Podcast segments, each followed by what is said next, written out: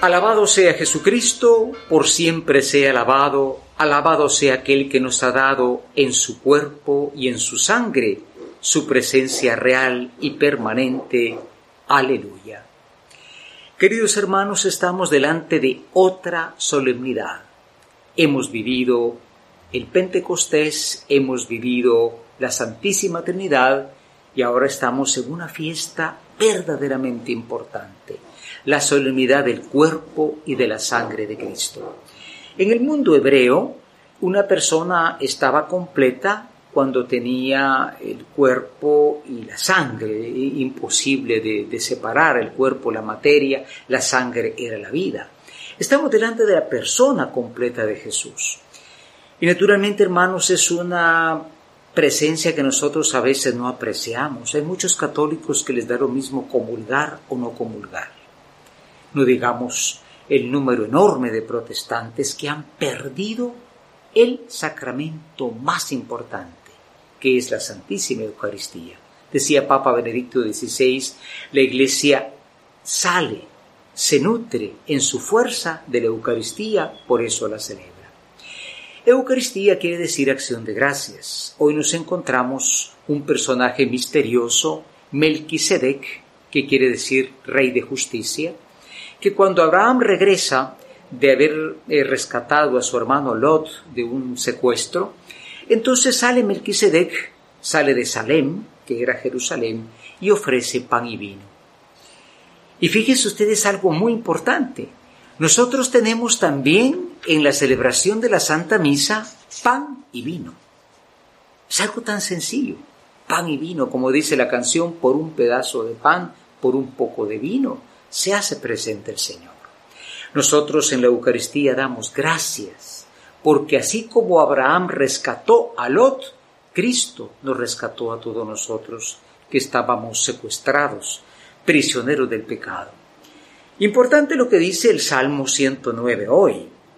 Dice, tú eres sacerdote eterno para siempre. Recordemos que Jesucristo en la última cena, pues nos dio la Eucaristía, su cuerpo, su sangre el protestantismo ha perdido el sacerdocio de Cristo, lo niega, lo niega. Cuando la carta a los hebreos dice que es nuestro sumo y eterno sacerdote. Por eso me permito a veces eh, recalcar sobre ustedes el, drama del, protestantismo y del evangelismo. Han tenido grandes pérdidas, la unidad, eh, han perdido a María, pero sobre todo han perdido la Eucaristía. Cristo en la cruz es sacerdote, víctima y altar. Nosotros como católicos, con toda educación, con todo respeto, no nos cansemos de proponer la verdad completa. La verdad completa que, como dice Pablo en la carta a los Corintios, yo les recuerdo que el que estableció esto fue el mismo Señor cuando dijo, tomen y beban, tomen y coman, hagan esto, memoria mía. La misa no es un invento, no es un rito extraño, es la voluntad del Señor, que en 2022 años nunca hemos dejado de cumplir. Y qué hermoso, hermanos, porque hoy se nos presenta esa multiplicación de los panes. Jesús multiplica los panes para muchísima gente, todos comen un pan que es sencillo, que es gratuito y que es fuerte, porque ya no desfallecen. Pero al final dice que recogen las, los restos de los panes.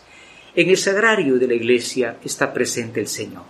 Allá conservamos la Santísima Eucaristía, el cuerpo y la sangre de Cristo. A veces vamos por la calle, vamos a todo el mundo, hacemos mandados, nunca pasamos a visitar al Santísimo, que está realmente presente el Señor. No es un pan bendecido, es el mismo.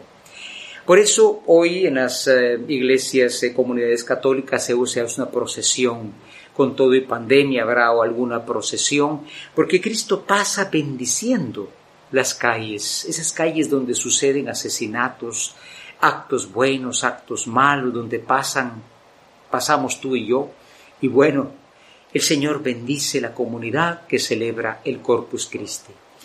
Oremos por aquellos que han perdido la Eucaristía en nuestro país, se han quedado con la Biblia, y pidamos a María Santísima, Mujer Eucarística, que en su seno llevaba ya a Cristo en su cuerpo y su sangre, que pida por la unidad y por la Iglesia. Ave María Purísima, sin pecado concebida.